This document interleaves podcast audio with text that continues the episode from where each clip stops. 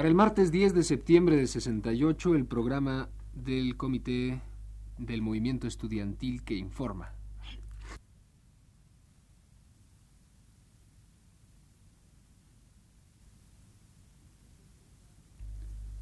La Comisión de Prensa y Propaganda del Comité Coordinador de la Universidad presenta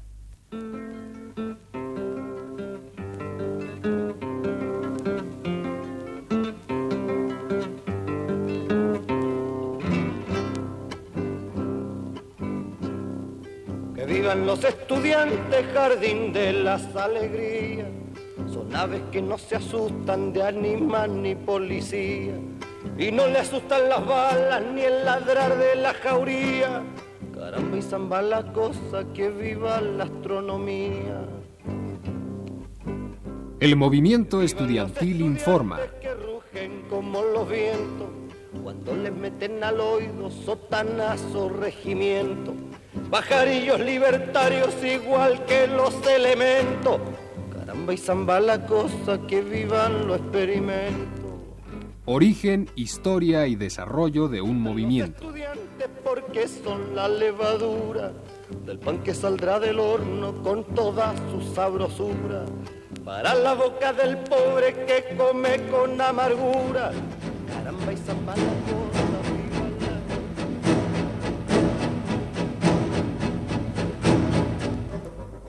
El pasado día 7 de septiembre a las 5 de la tarde se llevó a cabo en la Plaza de las Tres Culturas de la Unidad Nonoalco Tlatelolco el mitin organizado por el Consejo Nacional de Huelga. Representantes del Consejo, de la coalición de maestros y de otros sectores hicieron uso de la palabra, coincidiendo al afirmar que la respuesta del gobierno federal a la solicitud de los estudiantes para efectuar un diálogo público es insatisfactoria. Las autoridades han utilizado falsos argumentos para evadir la responsabilidad que implicaría un diálogo público y abierto. Este diálogo en ningún momento violaría los preceptos constitucionales, simplemente elimina trámites burocráticos y legalistas con los que el gobierno pretende poner fin al movimiento sin resolver ninguno de los puntos del pliego petitorio. El Consejo Nacional de Huelga reiteró la necesidad de un diálogo público y pidió al Poder Ejecutivo que responda si lo acepta o no. Y en caso de que su respuesta fuera negativa, el Consejo pidió que el Gobierno dé a conocer públicamente la proposición que ofrece.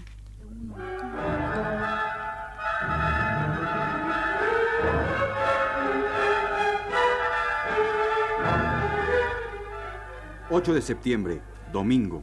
Se llevaron a cabo los festivales culturales programados a las 11 de la mañana en Ciudad Universitaria y a las 4 de la tarde en la Unidad Profesional de Zacatenco. El público era más numeroso que en ocasiones anteriores. El mismo domingo a las 9.30 se inició la ya tan sobada manifestación de desagravio organizada por grupos suficientemente conocidos por sus actividades fascistoides, léase muro. Los manifestantes reiteraron sus acusaciones en contra de los agitadores que profanaron la catedral, aunque ya anteriormente las autoridades eclesiásticas habían desmentido tal profanación. En concreto, y a falta de algo que desagraviar, ya que la bandera había sido desagraviada sin ser previamente agraviada, la manifestación se limitó a denunciar el complot comunista en virtud del cual dos o tres personas son capaces de mover a más de medio millón de mexicanos.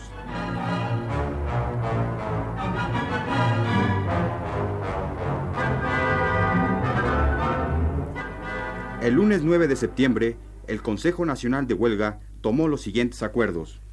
Se acordó la realización de una gran manifestación silenciosa que se llevará a cabo el día viernes 13 de septiembre a las 5 de la tarde. El punto de partida será el Museo de Antropología en el bosque de Chapultepec. Seguirá por Reforma, Avenida Juárez y llegará hasta el Zócalo. Se acordó que dicha manifestación se llevará a cabo en completo silencio. Se realizarán como trabajos previos a la manifestación dos concentraciones masivas para el día miércoles 11 de septiembre, una en la explanada de Ciudad Universitaria a las 12 horas y otra en el casco de la Plaza del Carrillón a las 5 de la tarde del mismo día. Se acordó la elaboración de un manifiesto en el cual se le exige al gobierno que dé respuesta en base al artículo octavo de la Constitución a la petición de diálogo público hecho por el Consejo Nacional de Huelga. En el manifiesto también se argumenta sobre los seis puntos del pliego, especialmente sobre las definiciones de presos políticos y la derogación de los artículos 145 y 145 bis.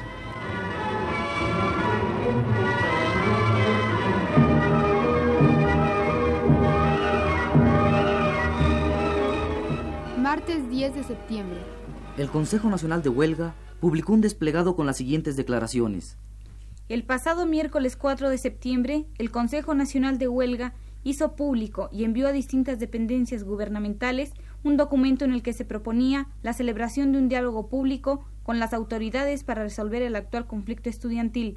Además, y en vista del silencio gubernamental ante nuestras proposiciones anteriores, sugerimos determinadas condiciones en las que podía llevarse a cabo dicho diálogo, condiciones que, como el mismo documento expresaba, estábamos dispuestos a discutir, siempre y cuando cesara la represión y no desapareciera el carácter público de la entrevista. Dos días después, las dependencias oficiales a las que nos habíamos dirigido enviaron al Consejo Nacional de Huelga respectivas cartas, las que se diferenciaban en el tono y en las proposiciones que hacían. Algunas nos invitaban a visitar sus oficinas, otras se referían concretamente a nuestro pliego petitorio, pero todas coincidían en ignorar nuestra petición de diálogo público. Ante la indiferencia del gobierno a nuestra proposición y el consecuente retraso de una posible solución al conflicto, en base al artículo octavo de la Constitución, que a la letra dice los funcionarios y empleados públicos respetarán el ejercicio del derecho de petición siempre que ésta se formule por escrito y de manera pacífica y respetuosa. Pero en materia política solo podrán hacer uso de este derecho los ciudadanos de la República. A toda petición deberá recaer un acuerdo escrito de la autoridad a quien se haya dirigido, la cual tiene obligación de hacerlo conocer en breve término al peticionario. El Consejo Nacional de Huelga ha enviado un oficio al presidente de la República en el que reiteramos nuestra petición de diálogo público y del que consecuentemente esperamos una respuesta explícita a dicha proposición. Reiteramos que nuestra proposición de realizar las pláticas en público no obedece a afanes exhibicionistas por nuestra parte, que no contradice los términos del artículo octavo de la Constitución, ya que los planteamientos pueden hacerse en forma oral y escrita. Reiteramos que nuestro movimiento popular continuará hasta obtener las soluciones políticas que exigimos. Aprovechamos este conducto para convocar al pueblo de México a la gran manifestación silenciosa que partirá del Museo Nacional de Antropología e Historia a las 4 de la tarde para culminar en el Zócalo, el día 13 de septiembre, con la cual demostraremos el repudio general a la injusticia y a la falta de libertades democráticas. Consejo Nacional de Huelga.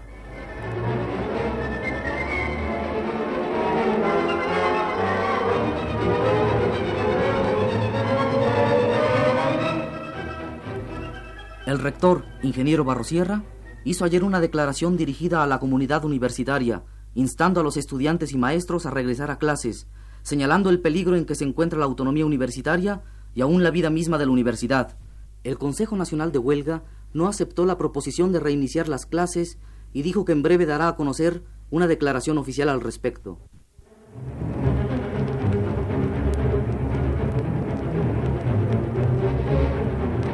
La coalición de profesores de enseñanza media y superior pro libertades democráticas redactó un documento titulado La lucha por las libertades democráticas y el quinto capítulo del informe presidencial de 1968, que por la importancia de su contenido reproducimos a continuación.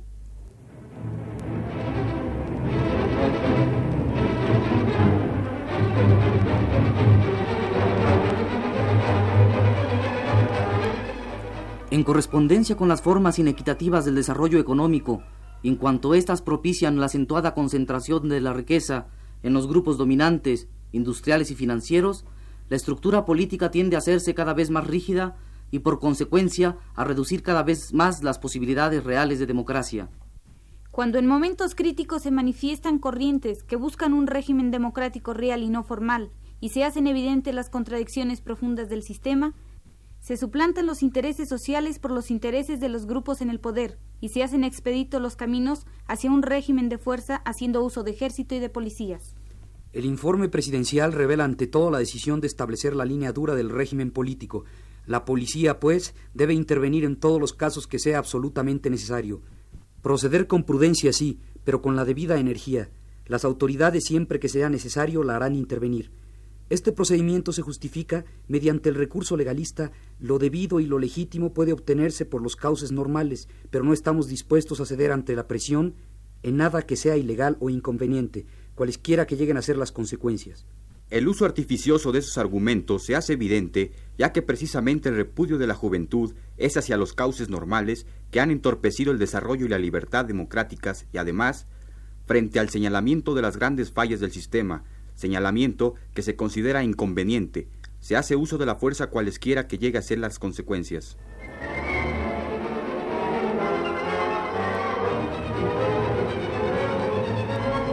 Adquiere así todo su sentido la siguiente conclusión. En la alternativa de escoger entre el respeto a los principios esenciales en que se sustenta toda nuestra organización política, económica y social, es decir, la estructura permanente, la vida misma de México por un lado, y por el otro, las conveniencias transitorias de aparecer personalmente accesible y generoso. La decisión no admite duda alguna y está tomada. Defenderé los principios.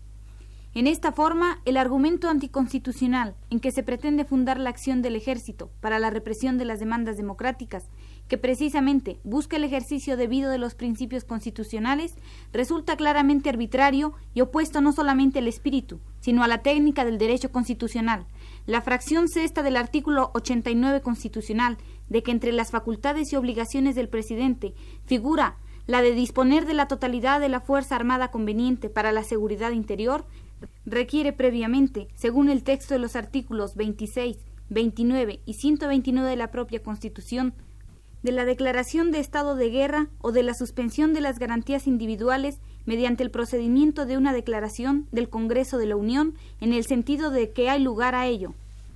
¿Es este un ejército que actúa sin excederse en las funciones constitucionales que tiene asignadas o solamente cumple la función que de hecho se le impone de hacerse respetar porque tiene las armas que la nación le confió?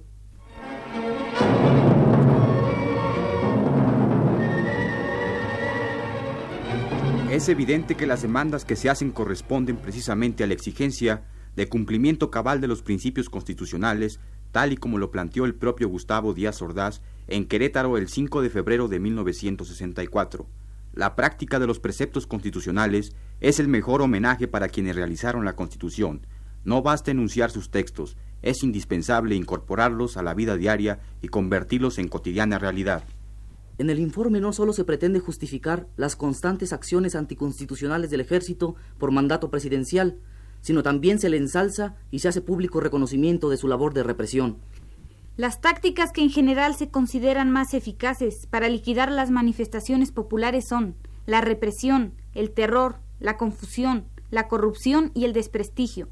En casos de urgencia, particularmente cuando los principios de origen del régimen, sus postulados revolucionarios, entran en clara contradicción con la realidad social económica en que se sustenta, el sistema político opresor trata de hacer uso de todos los medios de aniquilación, de ahí las reiteradas amenazas que se multiplican en el informe presidencial, la confusión que intenta sembrar con su interpretación de los movimientos populares y el desprestigio con que deformadamente los presenta.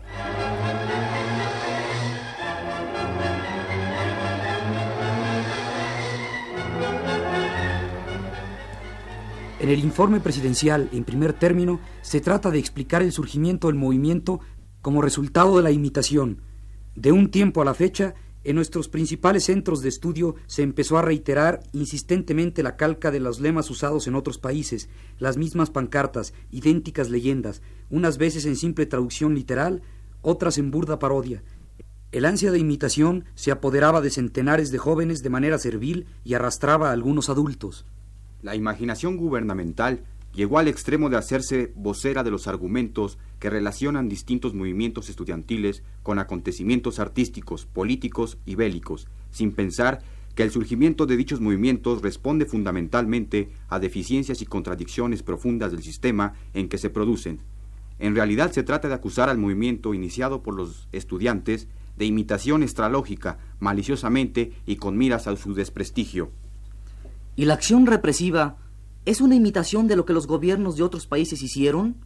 ¿O sencillamente se trata de la actitud y acciones de gobiernos que, aun en condiciones de desarrollo distintas, actúan en la misma forma porque responden a la salvaguarda de intereses similares que se oponen a los intereses populares?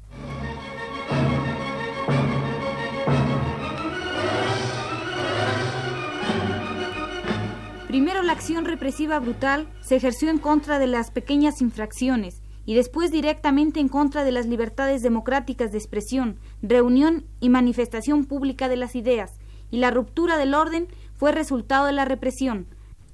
Las violaciones a la autonomía universitaria son un resultado directo de la represión de las ideas.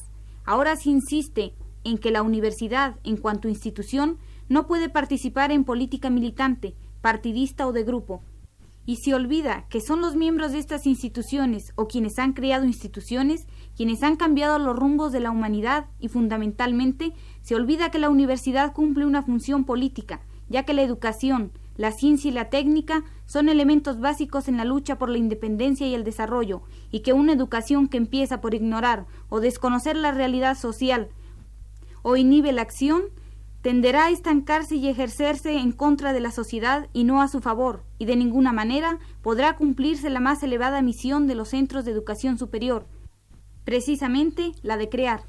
La autonomía universitaria, y por lo menos de hecho la de todas las instituciones de enseñanza, realmente respetada y no tergiversada, es indispensable para lograr esa función creadora y humanamente elevada.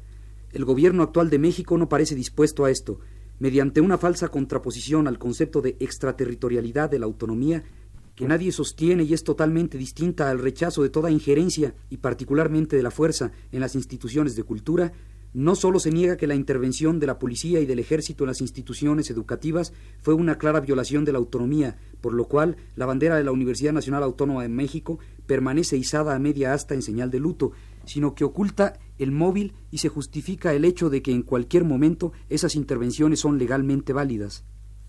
Afirmamos que no solo toda intervención de esa índole, sino toda amenaza y toda insinuación de dirigirla o imponerle desde fuera criterios de orientación cultural o política son contrarias a su libertad e independencia. Ni la universidad, ni ninguna institución de auténtica cultura son ni pueden llegar a ser nunca refugios de delincuentes comunes, indigna la idea de que para perseguir y castigar a estos sea necesario hacer intervenir masivamente a la policía o al ejército en los centros de enseñanza, cuando existen medios normales para obtener su investigación, su aprehensión y su consignación. Nunca las autoridades escolares han evitado o obstruido esto, ni hay quien acepte incluso la posibilidad de que éstas se conviertan en encubridoras de criminales.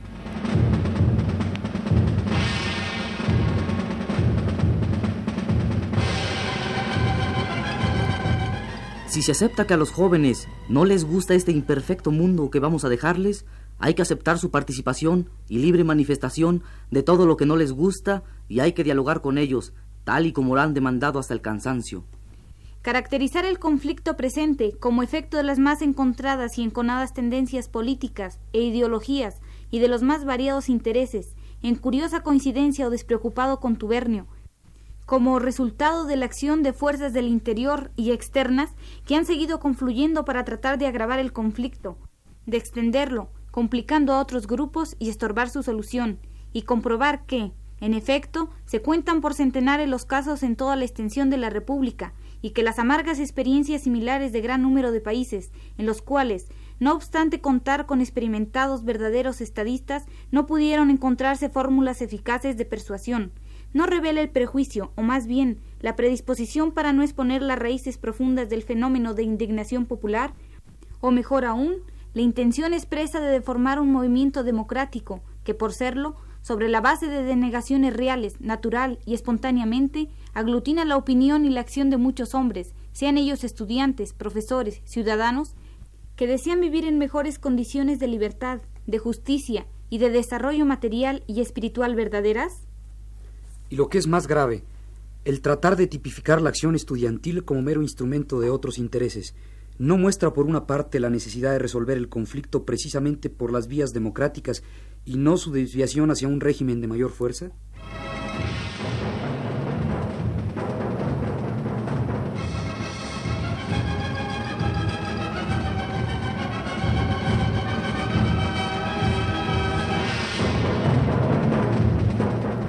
Aún más falsa y artificiosa resulta la caracterización del movimiento popular iniciado por los estudiantes cuando se le relaciona con los Juegos Olímpicos. Es indudable que desde que fue anunciada la aceptación de la sede en México, grandes sectores del pueblo se opusieron a ello en razón de la carga económica que representaría.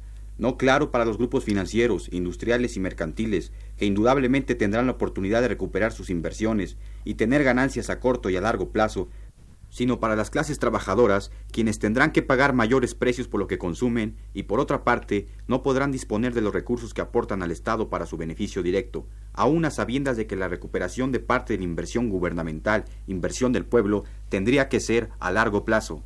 El asunto de las Olimpiadas no tiene ni ha tenido ninguna relación abierta u oculta con el movimiento democrático en que participamos.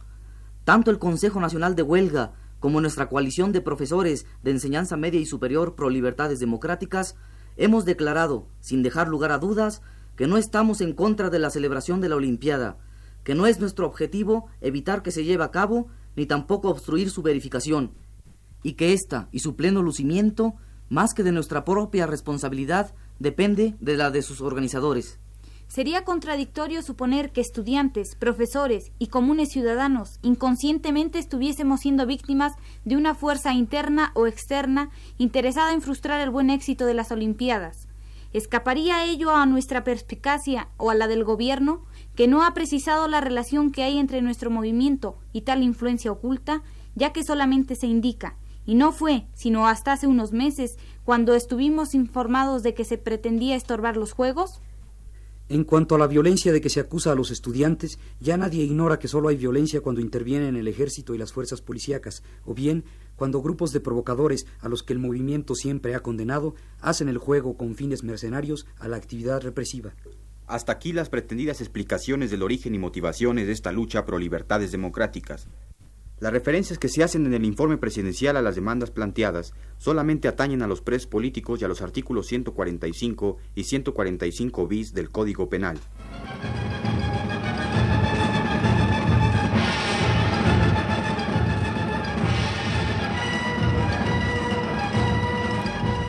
El resto de las demandas, igualmente justas e igualmente importantes, la destitución de los generales Luis Cueto y Raúl Mendiolea Cerecero, así como la del teniente coronel Armando Frías, la desaparición del cuerpo de granaderos, instrumento directo de la represión, la indemnización de las víctimas de las agresiones, así como la reparación de los daños materiales causados a las instalaciones y edificios escolares, y el deslindamiento de responsabilidades de las autoridades y funcionarios que ordenaron la violación de la autonomía y de represión y vandalismos cometidos por la policía, los ganaderos y el ejército?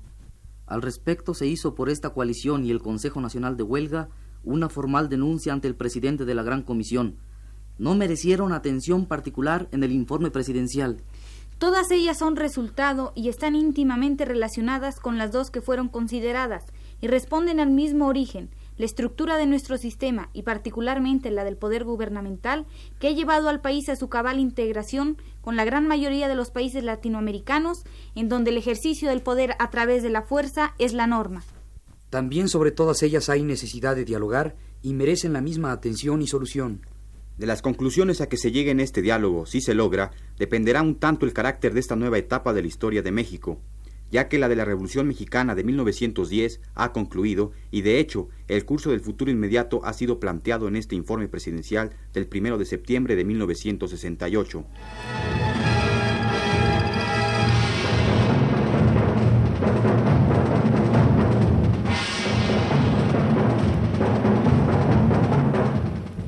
Contra la afirmación hecha por el presidente Díaz Ordaz de que no existen presos políticos, afirmamos nosotros que sí existen y que no es válida la definición de que preso político es quien está privado de la libertad exclusivamente por sus ideas políticas sin haber cometido delito alguno.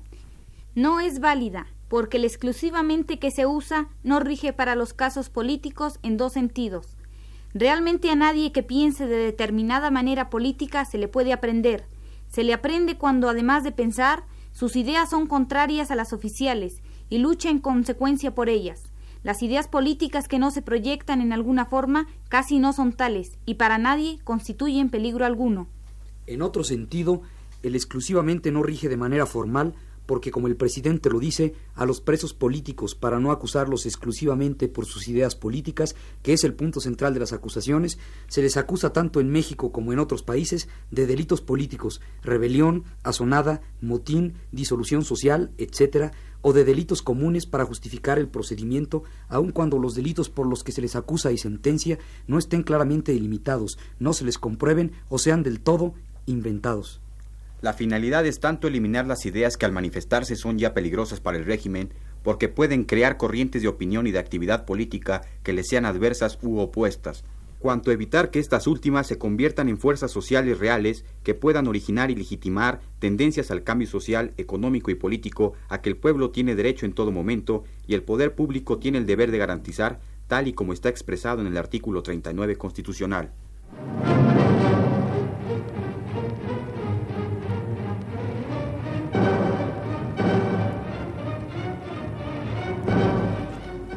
Tampoco es válida la definición presidencial de presos políticos en el sentido negativo. La persona no está formalmente presa exclusivamente por sus ideas políticas y sin haber cometido delito alguno. No. Ya dijimos que para justificar el procedimiento se le acusa también generalmente en forma acumulativa de delitos políticos o comunes, pero el hecho es que esta situación se crea artificiosamente para comprobar el cuerpo del delito político o común oficiosamente. Se admiten y se predeterminan testimonios, pruebas, peritajes, etcétera, que son inauténticos o falsos. De esta manera, las acusaciones prosperan sobre la base de delitos no rectamente comprobados. Si a esto se agrega que se violan y aún se amañan los procedimientos, se niegan trámites y recursos y se burlan derechos, amparos y apelaciones, llegaremos a la conclusión y a la convicción de que a tales personas se les pone o mantiene en prisión real y esencialmente por su manera de pensar y actuar políticamente en forma contraria a los intereses y sistemas oficiales y nunca porque esté claro y sea verdad que han cometido delitos políticos o comunes. Sí existen, pues, presos políticos. Su definición válida es la siguiente. Preso político es aquella persona que está privada de su libertad por sustentar ideas políticas contrarias al régimen y actuar en consecuencia, pero a las que, en virtud de que esto no puede perseguirse constitucionalmente y para satisfacer el procedimiento judicial en realidad ilegal, se les acusa formal, pero ficticiamente, de delitos políticos y delitos comunes. Las referencias parciales que se hacen en el informe de los artículos 145 y 145 bis del Código Penal Federal falsean lo que el movimiento pretende al pedir la derogación de los mismos. En realidad, nunca se ha tratado de descuidar los peligros de invasión o de desintegración del territorio nacional, técnica de dominio internacional cada vez más peligrosa y menos efectiva, puesto que éste puede obtenerse por los medios económicos, culturales y políticos. De lo que siempre se ha tratado es de eliminar el instrumento de dominación y aniquilación internas de la democracia, contra la cual es utilizada la ampliación que del artículo 145 se hizo en 1950, bajo el régimen del presidente alemán. Basta citar el párrafo cuarto del artículo 145 para darse cuenta de esta intención y del margen de arbitrariedad no sólo judicial, es decir, de aplicación, sino también de definición legislativa mediante la cual el Estado, o más bien el Gobierno, establece los medios para nulificar cualquier tipo de actividad política que no convenga a los intereses del régimen de poder y del sistema económico y social sobre los cuales se rige y a los cuales directa o indirectamente consolida y sirve. El párrafo aludido dice así. Se aplicarán las mismas penas al extranjero o al mexicano que por cualquier medio induzca o incite a uno o más individuos a que realicen actos de sabotaje, a subvertir la vida institucional del país o realice actos de provocación con fines de perturbación del orden o la paz pública y al que efectúe tales actos.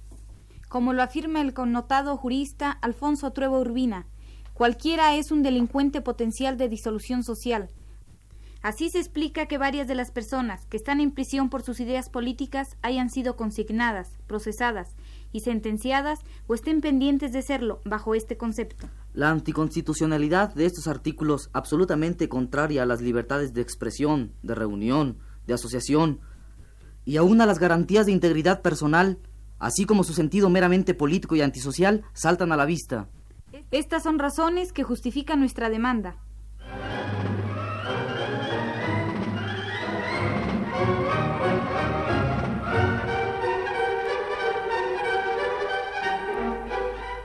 Como en múltiples ocasiones a través de nuestra historia, nuevamente se llega a señalar como factor determinante de los desequilibrios y contradicciones de las deficiencias de la educación, evadiendo el hecho profundo de fallas en el sistema económico, político y social que producen los grandes desequilibrios e injusticias sociales. Se olvida que dentro de un sistema el factor educativo puede ampliarse solo en la medida en que los recursos lo permitan, y que los recursos en gran parte dependen del propio sistema productivo en donde los hombres pueden prepararse en más o menos solo en la medida en que participen de los bienes que el sistema produce. Adecuar la educación a las necesidades del desarrollo es necesario, sí, pero no subordinándola solo a las necesidades de producción. Estamos de acuerdo en que el hombre es el fin último, pero de ninguna manera es abstracto y poco tangible. Es muy concreto y específico, y como tal debe tratarse su desenvolvimiento. De ninguna manera es aceptable que el origen profundo del conflicto sean las fallas del sistema educacional, ya que estas son una de las consecuencias del sistema mismo, y si se quieren transformar, hay igualmente que considerar las interrelaciones de los factores del sistema en su totalidad. Reformas solo al sistema administrativo y reformas educativas abstractas son estériles. Una de las mayores enseñanzas de este movimiento es el convencimiento profundo de que la educación que pretendemos impartir y la educación que exigen las nuevas generaciones debe basarse en la confrontación sistemática con la realidad, en el análisis de los principios y en su permanente aplicación a la realidad misma para transformarla. Ciudad Universitaria, 4 de septiembre de 1968. Coalición de Profesores de Enseñanza Media y Superior por Libertades Democráticas.